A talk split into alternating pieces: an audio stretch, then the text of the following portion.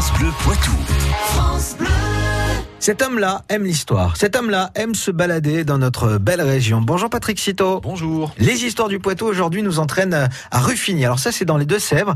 C'est ici que vivait la première personne à commercialiser le tourteau fromager. C'est bon. C'est en effet un véritable personnage qui à sa manière a marqué l'histoire culinaire du Poitou dont nous allons vous raconter l'histoire.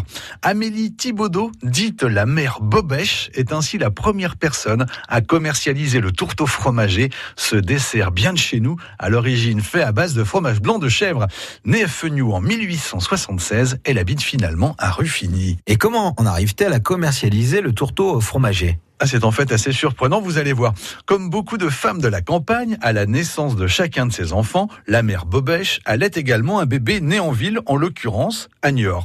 Pendant qu'elle nourrit le bambin, elle propose aux jeunes mamans de déguster du tourteau fromager qu'elle a préparé. L'une d'entre elles lui conseille de vendre ses tourteaux.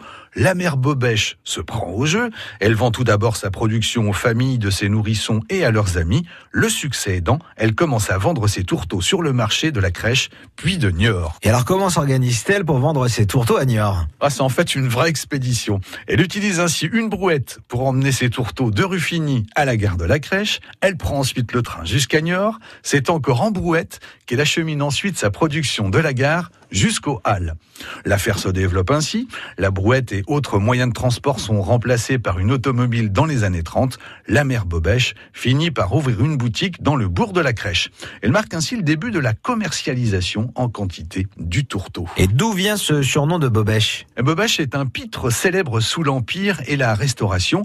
Le mari d'Amélie Thibaudot, musicien et animateur de bal, adopte ce surnom. Sa femme devient du coup la mère Bobèche, un personnage emblématique des Deux-Sèvres de l'époque qui a lancé une aventure économique qui se poursuit encore aujourd'hui. C'est noté. Merci Patrick Citeau pour cette histoire à retrouver sur francebleu.fr. France Bleu Poitou.